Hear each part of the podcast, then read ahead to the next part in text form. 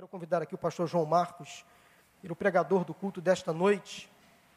Temos o privilégio, meus irmãos, de receber aqui conosco o pastor João Marcos Barreto Soares, ele é o pastor que é o diretor executivo da Junta de Missões Mundiais da Convenção Batista Brasileira. Missões Mundiais é a organização dos batistas brasileiros que envia e sustenta missionários em vários países. Nós temos hoje mais de 2 mil missionários sustentados pelos batistas brasileiros através do trabalho da Junta de Missões Mundiais. E a Junta de Missões Mundiais está presente em mais de 85 países. Este homem de Deus, pastor João Marcos, é o diretor executivo desta organização missionária centenária, que tem feito um grande trabalho de evangelização mundo afora. Por isso nós queremos agradecer a Deus pela vida do pastor João Marcos. Temos aqui irmãos da nossa igreja que foram funcionários da Junta de Missões Mundiais, missionários que saíram da nossa igreja como doutor Pablo, doutora Marília, doutor Humberto, doutor Elis, que estão lá no Senegal, são membros da nossa igreja, estão lá servindo ao Senhor em missões mundiais, através da Junta de Missões Mundiais. Pastor João Marcos, que Deus o abençoe. Em nome da nossa igreja, do nosso pastor, seja bem-vindo em nome de Jesus. Amém. Muito obrigado, pastor José Paulo. Eu agradeço a Deus a oportunidade de estar na primeira igreja batista do Recreio. É a primeira vez que eu uh, volto a um culto presencial desde o dia 15 de março. Então eu estou um pouquinho perdido, tá? Já são mais de seis meses, mas é muito bom voltar aqui. agradeço o convite feito pela igreja, uh, pelo pastor Wander, pelo ministério. E eu entendi que nós precisaríamos, nesta noite, meditar sobre o que Deus tem feito no mundo. Muitas vezes as pessoas pensam, Deus abandonou o mundo. A pandemia parece mostrar um Deus que não se importa. Algumas pessoas pensam assim. Mas a verdade é que C.S. Lewis, um dos maiores filósofos do século passado, em seu livro O Problema do Sofrimento, disse que o sofrimento é o megafone de Deus para falar para um mundo ensurdecido. Deus está falando através dessa pandemia. Ele não mandou essa pandemia. Não. Isso é culpa nossa, seres humanos. A gente que fez o que não devia ter feito, seja como isso surgiu, comendo morcego ou manipulação. Fomos nós. Mas Deus faz com que cada coisa que façamos realize a sua vontade. E Deus está agindo no mundo enormemente. E eu queria falar sobre como Deus tem usado você nesse momento do mundo. Mas quero voltar dez anos. Por que dez anos? Porque estamos aí fechando né, uma década. E aí eu queria, então, dar um pequeno relatório, porque já tem acho que uns cinco anos que eu não venho a esta igreja. Então, queria ah, que nós projetássemos aqui, né, eu vou sair da frente, para vocês poderem ver. Uh, o nosso PowerPoint está é, tá lá, já, ok. Então vamos. Estou tentando aqui passar. Ok, nós temos aí uh, um quadro uh, de missionários que nós temos. Só quero ir passando aqui. Uh, nós saímos, irmãos, de menos de 600 missionários para 2.011 missionários em 10 anos. Há 10 anos, o dólar custava R$ 1,56. Bons tempos. Não voltam mais. O dólar chegou a bater R$ 6,00 este ano nós tínhamos 560 missionários. Hoje, temos 2011. Estávamos em 60 países. Hoje estamos em 86, porque saímos de 11, senão estaríamos em 97. E esse ano vamos sair de mais cinco. Pastor, por que a gente sai? Sai porque o trabalho está pronto.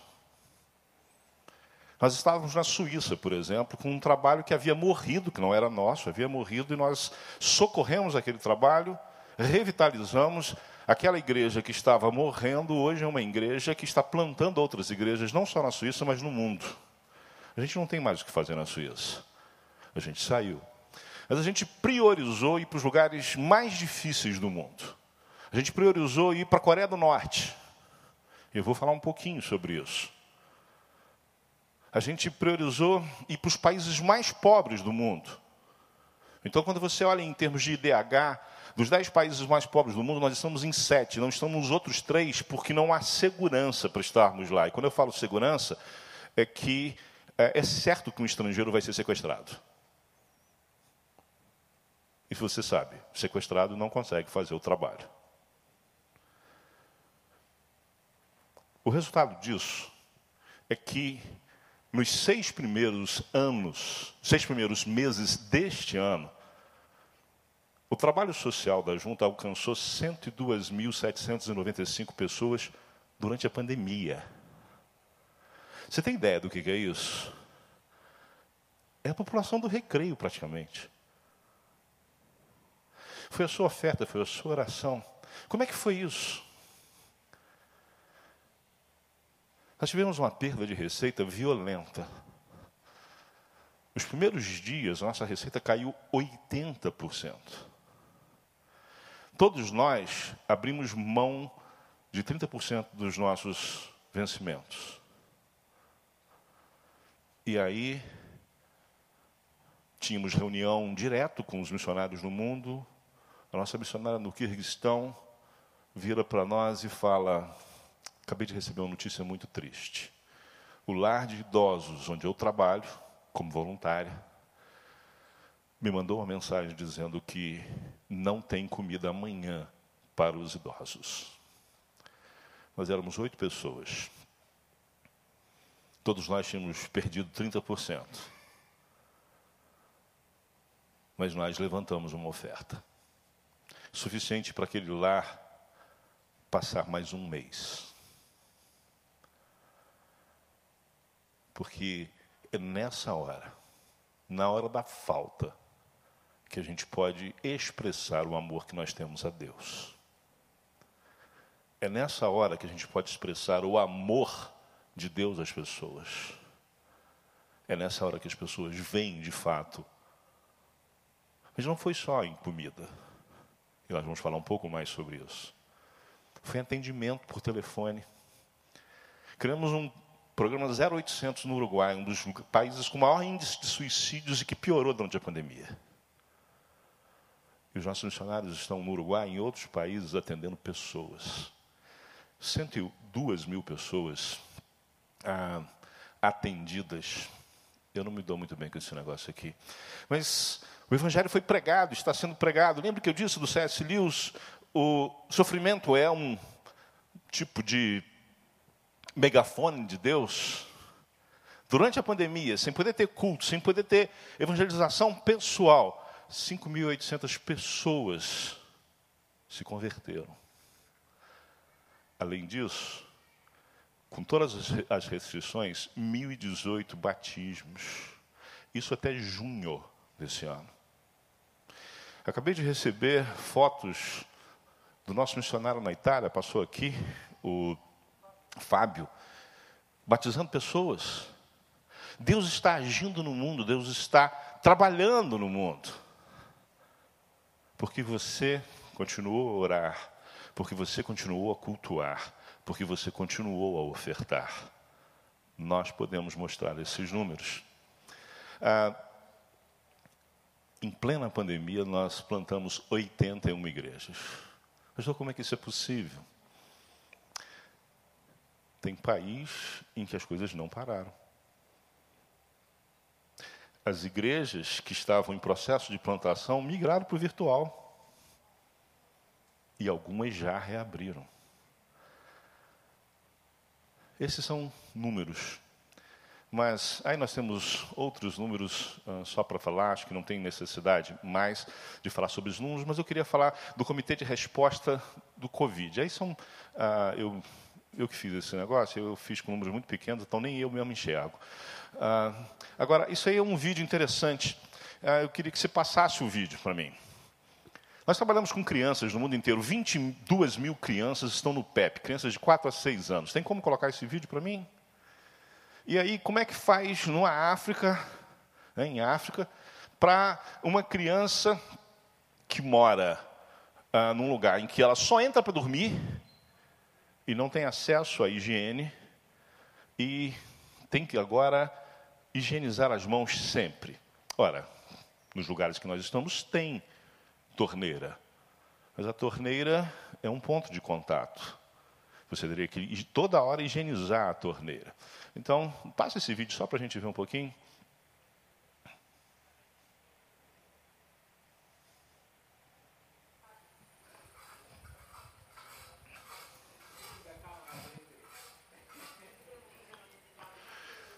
Não sei se dá para você ver, mas ele está lá com o pé.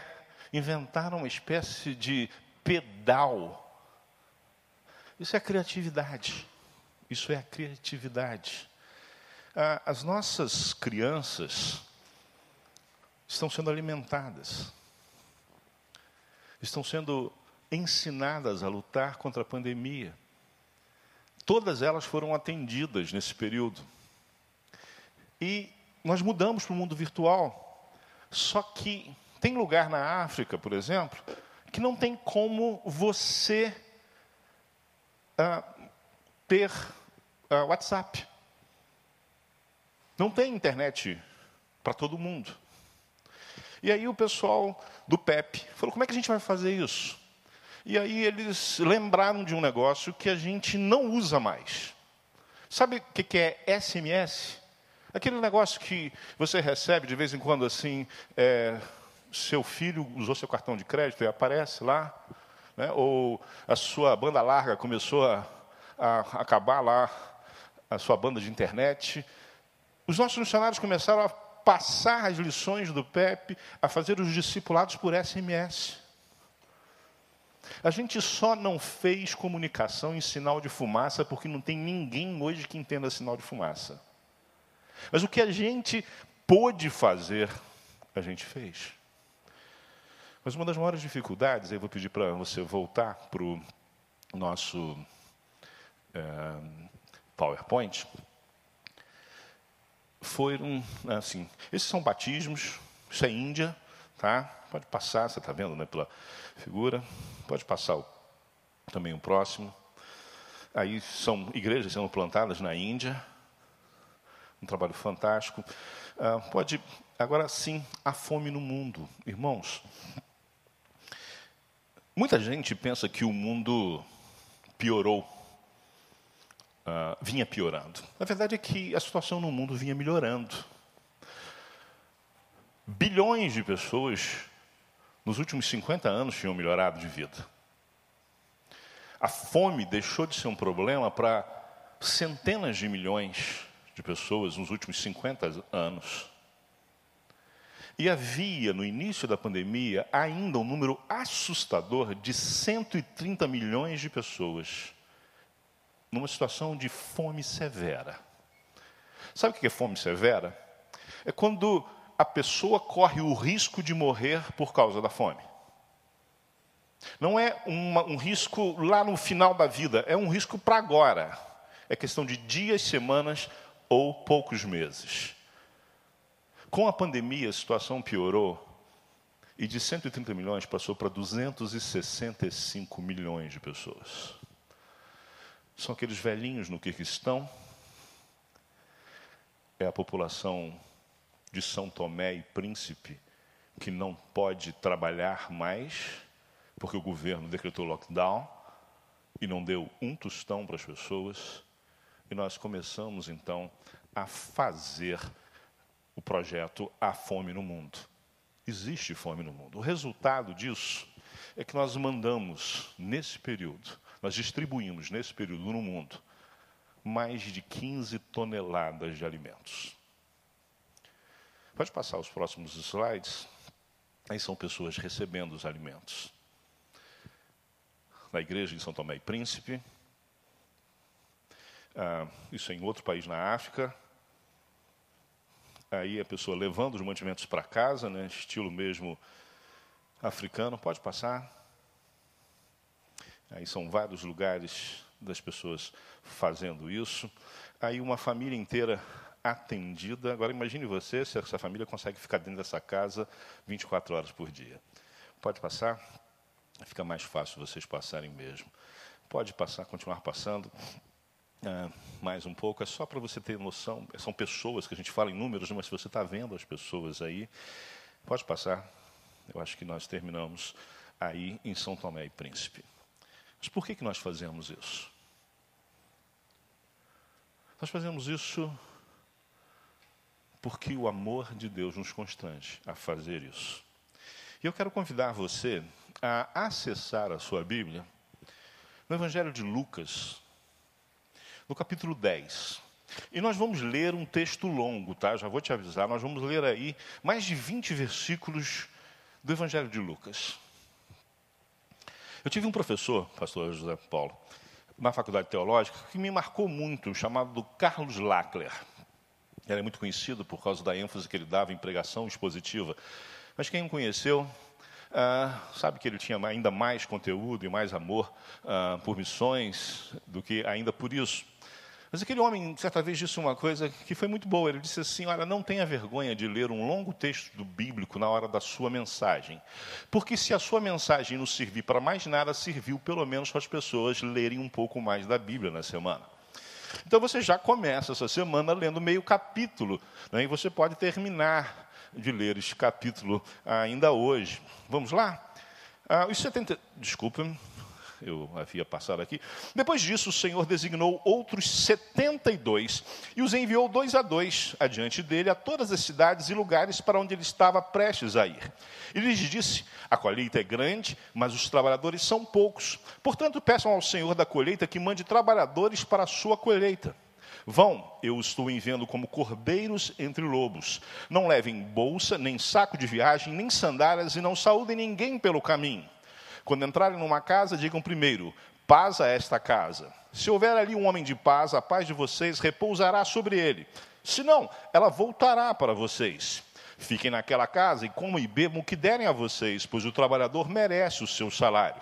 Não fiquem mudando de casa em casa.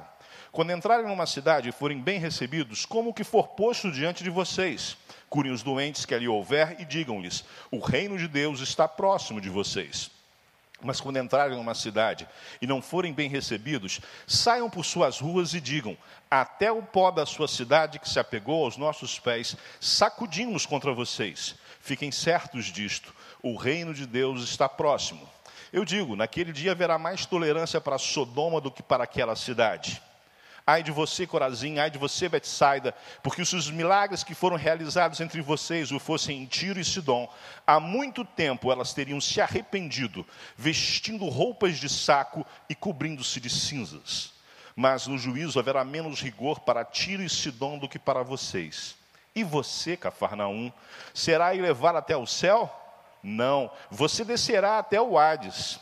Aquele que dá ouvidos a vocês está me dando ouvidos, aquele que os rejeita está me rejeitando, mas aquele que me rejeita está rejeitando aquele que me enviou. Os 72 voltaram alegres e disseram: Senhor, até os demônios se submetem a nós em teu nome. Ele respondeu: Eu vi Satanás caindo do céu como um relâmpago. Eu dei a vocês autoridades para pisarem sobre cobras e escorpiões e sobre todo o poder do inimigo. Nada lhes fará dano. Contudo, alegrem-se não porque os espíritos se submetem a vocês, mas porque seus nomes estão escritos nos céus. Naquela hora, Jesus, exultando no Espírito Santo, disse: eu te louvo, Pai, Senhor do céu e da terra, porque escondeste essas coisas dos sábios e cultos e as revelastes aos pequeninos. Sim, Pai, pois assim foi do teu agrado. Todas as coisas me foram entregues por meu Pai. Ninguém sabe quem é o Filho a não ser o Pai, e ninguém sabe quem é o Pai a não ser o Filho, e aqueles a quem o Filho o quiser revelar. Então ele se voltou para os seus discípulos e lhes disse em particular: Felizes são os olhos que veem o que vocês veem, pois eu digo que muitos profetas e reis desejaram ver o que vocês estão vendo, mas não viram, e ouvir o que vocês estão ouvindo, mas não ouviram. Quero começar a falar sobre esse texto a partir do seu final. Eu quero dizer a você que você faz parte de uma geração privilegiada. Você que está aqui hoje ou está assistindo pela internet, seja ao vivo ou em outro momento, você faz parte de uma geração privilegiada ou de gerações privilegiadas. Porque, assim como Jesus disse àquelas pessoas que reis, profetas gostariam de ver aquilo que elas estavam vendo, ouvir o que elas estavam ouvindo, nós hoje vemos o maior crescimento do Evangelho no mundo. Temos muito para fazer. Mas a verdade é que nunca tantos muçulmanos se converteram como nos nossos dias. Nunca na história. Nunca tantos hindus estão sendo batizados ou foram batizados como agora, no século 21, nesses primeiros 20 anos. Nunca povos não alcançados estão sendo alvos de estratégia para serem alcançados como agora. Deus está agindo no mundo de uma forma muito clara, muito eficaz. Deus está mobilizando a sua igreja para fazer com que o seu propósito de que todas as nações recebam o Evangelho. Ele está fazendo isso. Eu quero convidar você a participar disso. E eu tenho, estou lançando um desafio para todas as pessoas, que é um compromisso com a volta de Cristo. Porque o Evangelho deve ser pregado segundo o próprio Jesus Cristo. No Evangelho de Mateus ele nos disse: e quando o Evangelho do Reino for pregado em todas as nações, então virá o fim. Ora, não tem pandemia, não tem vulcão, não tem guerra, não tem anticristo, nada que seja sinal do fim dos tempos. A única coisa que é clara, que é no final, é a pregação a todos os povos, a pregação do Evangelho. E eu acredito que Jesus volta na nossa geração, se não na minha, na dos meus filhos. E por isso eu estou lançando o que eu chamo de CM21, é completando a missão neste século. Nós podemos terminar esta missão. Basta que cada um de nós faça a sua parte. E Jesus nos ensinou como nós podemos fazer isso. Reparem uma coisa, ele manda 72 discípulos. Por que 72 discípulos? E aí tem aquela história, né? pastor, mas não eram 12, né? Como é que virou? Aí teve uma multiplicação de discípulos, né? Vezes seis tal. Não, Jesus teve muito mais discípulos, mas os 12 mais próximos ah, eram aqueles conhecidos, tinha três ainda mais próximos e tinha um que era o amado. Mas ele tinha muitos discípulos. Ele pegou esses 72. Sabe por que ele pegou 72 discípulos? É porque na cabeça das pessoas daquele lugar havia 72 povos no mundo. O que, que ele quis dizer? É, vai alcançar todo mundo. E ele vai dizer no texto que eles têm que entrar em todas as cidades. É uma ideia de massificação da anunciação do Evangelho. Durante séculos, a igreja se esqueceu disso. Sim. A igreja batista, inclusive. De 1600 até 1800, praticamente, nós não mandamos missionários. Mas Deus nos fez relembrar daquilo que Ele havia ensinado. Que nós não estamos aqui para sermos simplesmente agraciados. Nós somos enormemente agraciados. Mas nós estamos aqui para ser sinal de graça. Sinal da graça de Deus, e por isso é necessário nós nos aproximarmos das pessoas, irmos a todos os lugares. Então, a primeira lição que nós tiramos desse texto é que Jesus tinha a proposta de massificar a pregação do Evangelho, no sentido de levá-la a todos os lugares com o máximo de pessoas. Por isso ele vai dizer nesse texto que a série é grande, que nós devemos fazer o quê? Mandar mais missionários? Não. Pedir a Deus que mande. É uma coisa estranha porque como assim? Eu já não tenho que ir, por que eu tenho que pedir a Deus para mandar mais gente? É porque não adianta ir na sua força. Não adianta na minha força, na nossa capacidade. Tem que ir no poder dele. E para ir no poder dele, tem que ir porque é resultado de oração. O segundo ensinamento que Jesus nos dá é que é importante nós termos algumas estratégias. E a primeira estratégia que ele nos ensina é que a gente não deve ficar preocupado com o sustento. Não, o missionário não tem que ficar preocupado com o sustento. Quem tem que ficar preocupado com o sustento do missionário sou eu. É você. Não sei se conhecem a história, mas é muito famosa no meio de missões que diz que missões se faz com os pés dos que vão, joelhos dos que oram, as mãos dos que ofertam. Isso é belíssimo. Mas eu acrescento que faz com o meu pescoço se algo der errado. O que Jesus está dizendo é que o missionário não precisa se preocupar com isso. Quem tem que se preocupar com isso sou eu, é você, é a igreja. A estratégia é essa.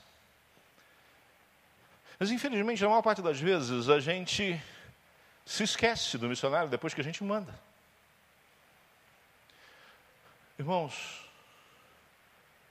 não passa uma semana sem que algum missionário de outra agência entre em contato comigo perguntando se não dá para ele entrar na Junta de Missões Mundiais, porque os nossos missionários, segundo eles, são os mais bem sustentados e cuidados em todo o Brasil.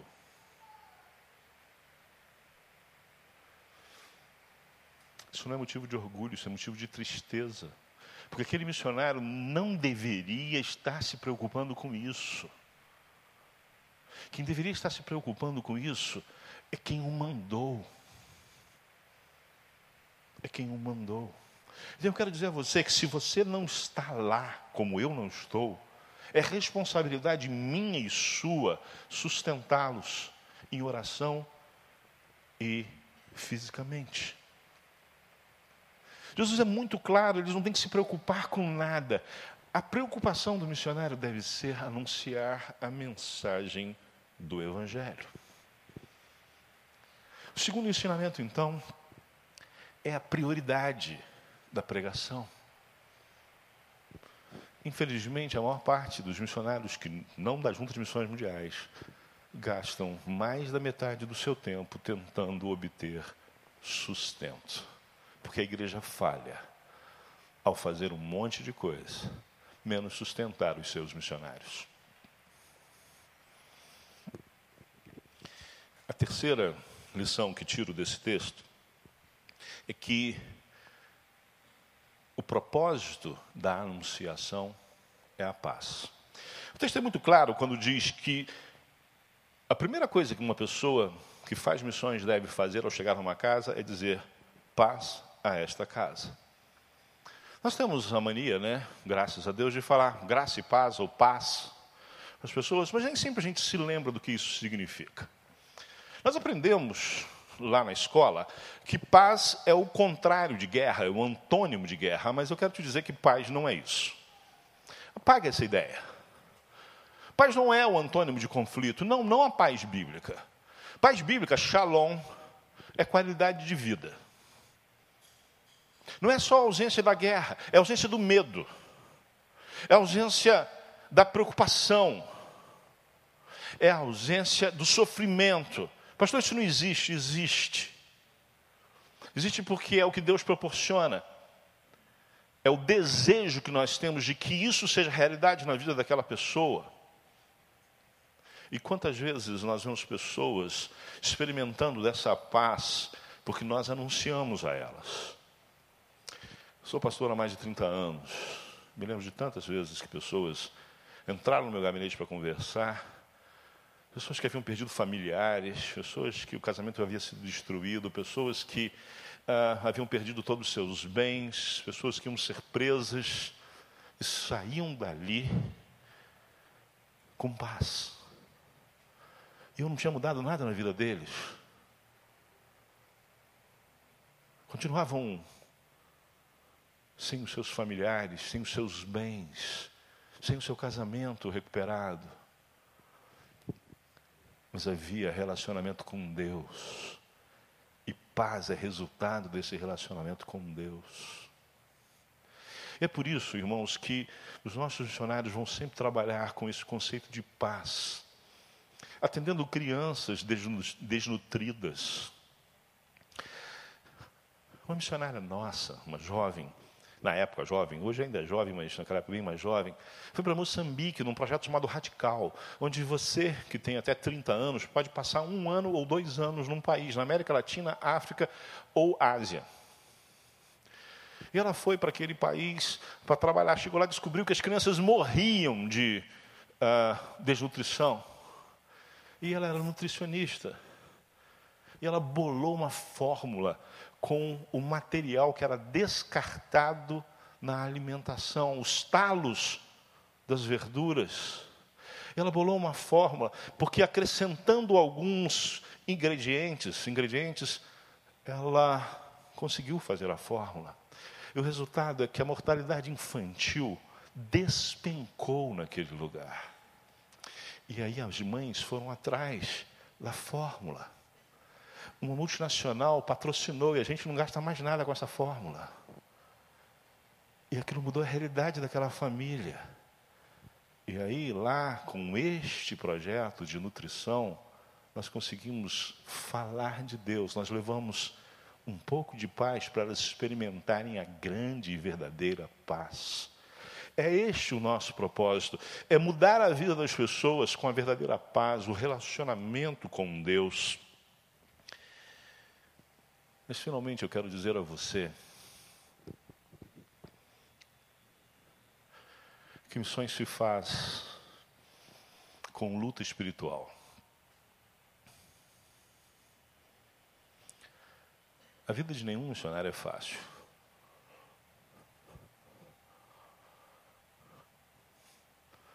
Uma vez, quando eu era pastor na igreja batista em Perdizes, na cidade de São Paulo, a igreja tinha um grande envolvimento com missões.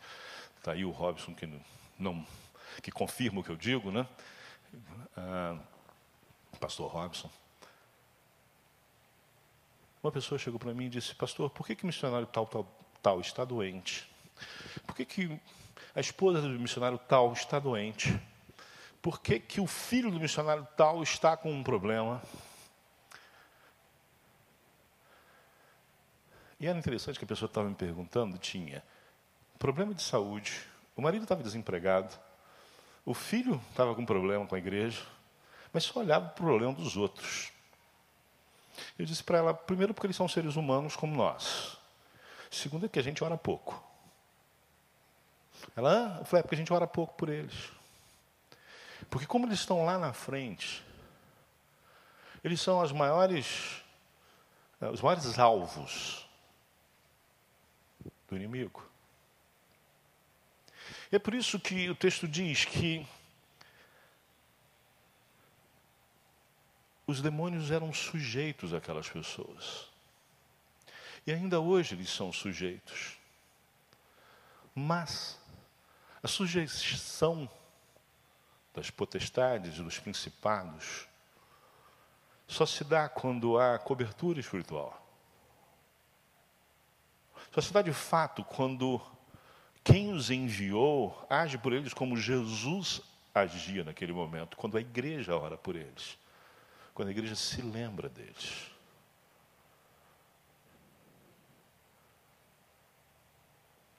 alguns anos, um missionário nosso foi preso e torturado.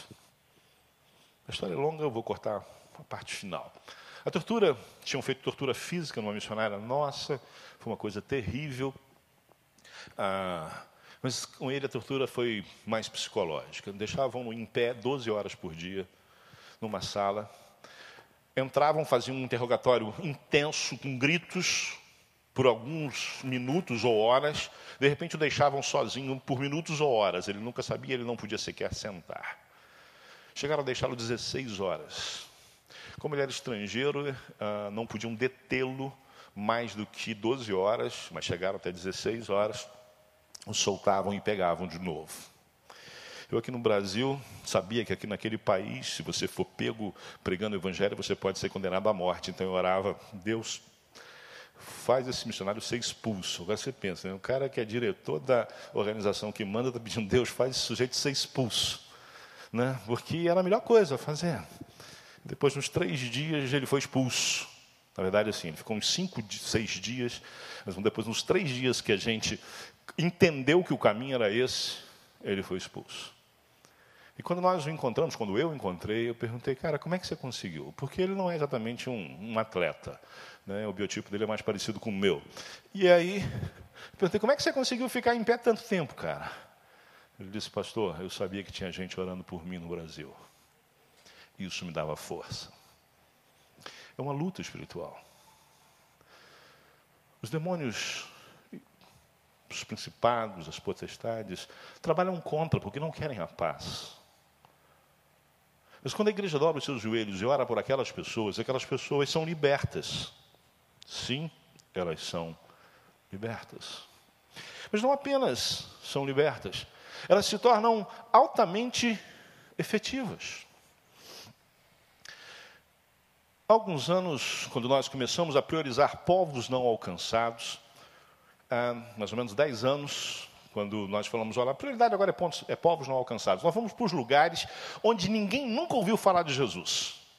Vai ser a prioridade da junta. Nós vamos colocar missionário onde ninguém nunca ouviu falar. Existe um princípio missiológico que diz por que devemos pregar mais uma vez para alguém que já ouviu, ouviu inúmeras vezes sobre o Evangelho em detrimento de alguém que nunca ouviu. Então nós falamos, não, nós vamos pregar para as pessoas que nunca ouviram. E o que eu ouvi de uma pessoa foi, pastor, isso não vai dar certo. Isso demora 20 anos para ter o primeiro convertido num povo não alcançado. Eu falei, olha, então a gente está 20 anos atrasado. Vamos começar agora, porque daqui a 20 anos alguém vai falar, então temos o primeiro. Mas a verdade é que Deus age no tempo dele. E nós começamos a mandar missionários para lugares estranhos. E nós mandamos um missionário para um lugar em que dizem que é a segunda língua mais difícil do mundo para se aprender, pastor. E ele foi para lá ah, para aprender essa língua, para alcançar um povo que durante vinte e poucos anos, americanos, europeus e outros povos asiáticos, nunca haviam conseguido ganhar uma pessoa para Cristo. Nenhuma. Então o sujeito tinha que ir aprender a língua local, aprender, conseguir um contato com esse povo e começar a pregar. Eu falei, é, realmente são 20 anos, né? Só que eles chegaram lá, em três anos eles aprenderam a língua, que era um milagre. E em três anos Deus deu o primeiro casal a eles daquele povo. Agora você imagina, mais de 20 anos outros povos, né, outras agências tentando, e nada, de repente chega o brasileiro lá. E aí eu estava lá por perto, eu fui lá ver. Falei, o que, que houve? E aí eu preciso falar sobre para você. Esse texto aqui diz que quando você entra no lugar, você tem que comer o que te dão. Né? Eu não tenho problema com isso. E aquele rapaz também não. Ele é criado, ele foi, nasceu aqui no Brasil, foi criado num lugar com a maior produção de gado no Brasil. Eu costumo dizer que ele foi desmamado com picanha. E ele não nega, porque eu já paguei um churrasco para ele, graças a Deus era rodízio. E aí, ele foi para lá, e nesse país, irmãos, assim, carne é de cachorro, tá? Eu vi pitbull defumado, o cara cortando assim, igual é, estivesse cortando um presunto, um salame, tá? E aquele negócio que você come que o seu nutricionista diz que você não deve comer e você não deve comer mesmo, né? Mas aquele negócio que se come aí quando você não está com muita fome, aqui no Rio acho que é coxinha, né? É, pão de queijo, pastel, esses negócios lá, como diria meu pai, o acepipe, né? O quitute, é um ovo galado. Você sabe o que é um ovo galado? É um ovo que não é mais ovo e nunca vai ser frango. Tá? Para você entender. Tem um pintinho lá dentro. Mas nunca vai ser pintinho. Então os caras pegam esse ovo, eles produzem isso aos milha, milhões, e eles ferventam numa água, lá com umas ervas, e abrem e comem. E o cara falou, pastor, olha, eu descobri que o único jeito que eu tinha de conversar com esse pessoal era fazer o que eles faziam. E ele entrou nessa. E ele chegou e parou num lugar e falou, pastor, vamos ali. Irmãos, ele, ele parou num lugar que, olha, eu não pararia para ir ao banheiro numa situação de emergência. E ele foi lá, moreno, todo mundo já olhou para nós, né? E ele pede o bendito do ovo. E ele abre o ovo e começa a comer. Diz ele que a melhor parte é quando morde o biquinho, que faz um, assim, tipo bacon, né? aquele esfarelado. Agora você imagina. Juntou foi gente para ver, asiático, olhando, olha só, ele come, ele começou a conversar, e o cara queria comer o segundo ovo. Detalhe, tinha um pastor que estava comigo, que estava com um problema no joelho, ele esqueceu do problema do joelho, saiu correndo quando ele sentiu o cheiro. Aquilo é horrível. Eu fiquei, porque eu tinha, né? A gente tem que manter a pose. Aí, chamei-o, né? A responsabilidade, nós temos que ir para outro lugar. E nós fomos. Nós estávamos subindo a montanha para ir numa aldeia, lá desse povo não alcançado. E quando nós chegamos lá, era uma aldeia ah, bonita, uma vila, né? Aquele monte de arrozal, e aí tinha uma feira. Mas, assim, esquece essa feira que você está aqui, é uma feira, tá? E lá na feira tinha alguns animais mortos e tinha um porco morto. Mas daquele jeito, não sei se você já teve o desprazer de ver um bicho morto, cortado, com fezes, sangue, tudo ali. E eu comecei a tirar foto. Pessoal, eu sou formado em segundo grau, meu ensino médio, é, em patologia clínica, ou seja, exame de verme e esse tipo de coisa. E aí eu olhei para aquilo e falei, rapaz, isso aqui é citocercose certa, né? Aí a gente estava indo visitar a prima do casal que aquele nosso missionário tinha ganho. E de repente chega uma mulher, beija lá a, a mulher do casal, vai lá no lugar da, do porco e compra um pedaço do porco, foi a hora que eu falei, ih, rapaz, o almoço vai ser na casa dela e vai ser esse porco. Falei, mas vai ser bem passado, em nome de Jesus. Aí cheguei, né, fomos lá no meio da Rosal, andamos um monte, sentamos. Nós, nós sentamos, entraram dois cachorrinhos lindos, maravilhosos. E os dois cachorrinhos eram para comer. Graças a Deus eles estavam magros, me disse o dono da casa. Eu nunca pensei que eu fosse gostar de ver cachorro magro. E aí veio o porco. E quando eu mordi, sangue. E naquela hora foi uma das orações mais sinceras da minha vida. Foi em nome de Jesus, se cercose não, Deus. E não veio, graças a Deus. Mas quando nós terminamos de comer, nós pudemos falar de Jesus. E passado três meses, eu recebi um vídeo daquela mulher dizendo: Muito obrigado por ter vindo aqui. Mas na próxima vez você não vai visitar a prima de fulana de tal, você vai visitar uma irmã em Cristo. Aquela vila tem hoje uma igreja. Mas aquele missionário que ganhou aquele primeiro povo, ele mapeou o país e descobriu que tem 52 povos não alcançados, mas que tinha 17 povos que não tinha ninguém tentando falar com eles. Sabe o que ele fez? Ele falou: esses 17 são meus eu vou alcançá-los. E está treinando as pessoas para alcançar.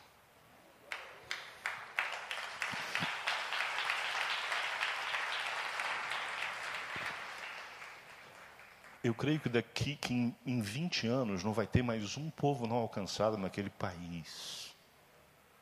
Porque Deus está agindo no mundo. Eu já estourei meu tempo, mas eu vou pedir mais dois minutos para você. O país mais fechado do mundo é a Coreia do Norte. E Deus me colocou lá.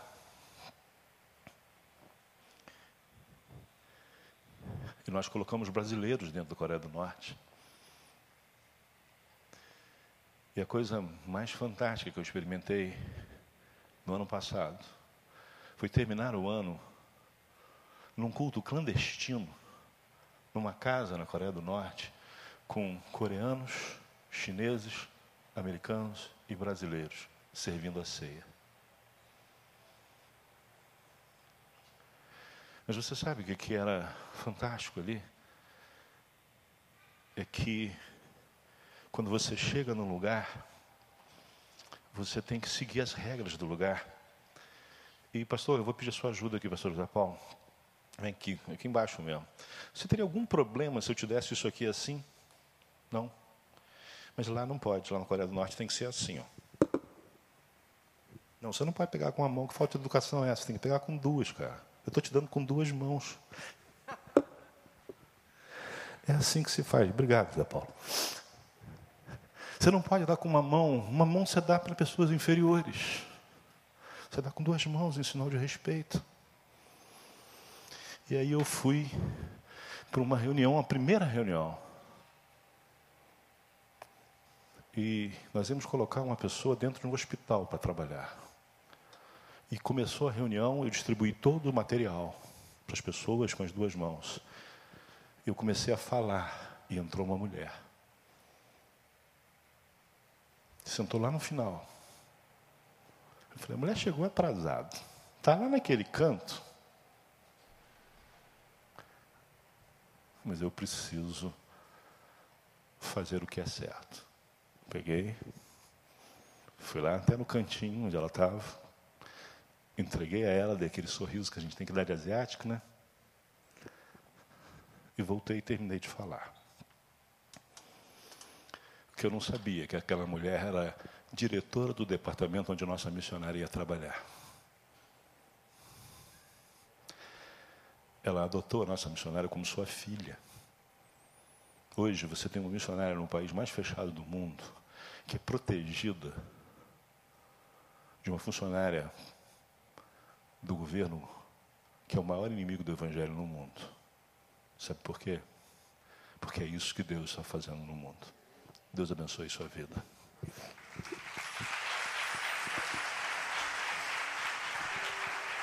Deus seja louvado. Irmãos, eu estava ali assistindo o pastor João Marcos, tomando conhecimento, como vocês, do que Deus está fazendo no mundo. Às vezes nós não temos noção do que Deus está fazendo no mundo. Temos uma noção muito local. Às vezes olhamos no máximo para a casa ao lado, no máximo, para o vizinho. Não temos uma noção mais real do que Deus está fazendo 20 metros, 30 metros à, nossa frente. Deus está agindo. Ele está no controle. Ele está levantando pessoas para levar o evangelho em países, como o pastor João Marcos acabou de testemunhar, extremamente fechados ao evangelho, extremamente fechados.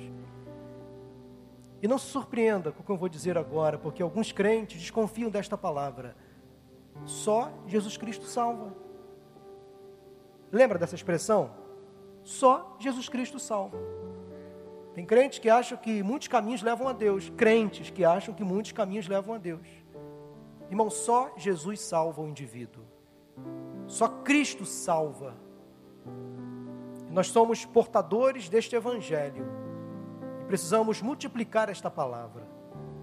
Eu queria que você levantasse hoje da sua cadeira, daqui a pouco você vai voltar para sua casa para iniciar a sua semana de trabalho, de estudo, com esta missão de ser o porta-voz do Evangelho, começar do vizinho mais próximo, a partir da sua Jerusalém até os confins da terra. Ore pelos missionários batistas brasileiros que estão hoje em países muito fechados, correndo risco de morte. Risco de morte. A gente ouve pela imprensa, e infelizmente essas notícias não são amplamente divulgadas, de cristãos evangélicos e católicos estão sendo mortos em muitos países por simplesmente defenderem a fé, professarem a fé. A imprensa não divulga amplamente, a ONU não se importa,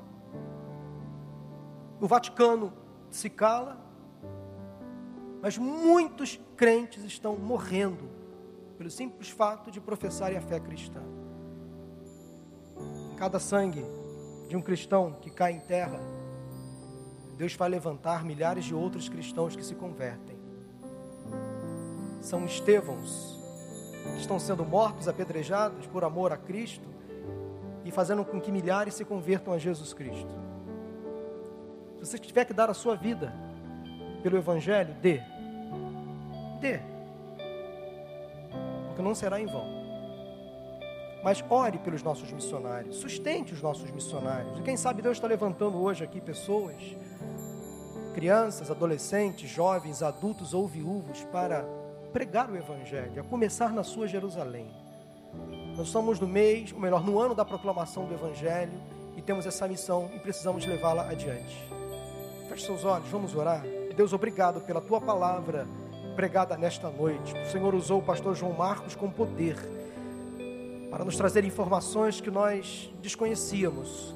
O Senhor está agindo no mundo, o Senhor está no controle, fazendo a tua obra, usando homens e mulheres para levar o Evangelho em lugares tão desconhecidos, Senhor, perseguidos. Essas pessoas estão sendo por amor ao Evangelho. Sustenta, preserva a integridade física, emocional destes irmãos e irmãs que pregam o Evangelho mundo afora. Abençoa a Junta de Missões Mundiais, os seus diretores executivos que aqui está, todos os funcionários. Nós, ó Deus, abençoamos agora em nome de Jesus os nossos missionários mundo afora. Alguns estão assistindo agora o nosso culto, eu sei disso. Leva paz a esses lares neste momento, renova a esperança, a alegria no coração desses nossos irmãos missionários agora que têm pregado o Evangelho em tantos lugares. E sustenta a tua igreja, ó Deus, aqui no Brasil, para que sejamos crentes, portadores desta palavra, que enviemos os nossos missionários, sustentemos com as nossas ofertas e principalmente com as nossas orações. Assim nós oramos agradecido em nome de Jesus. Amém.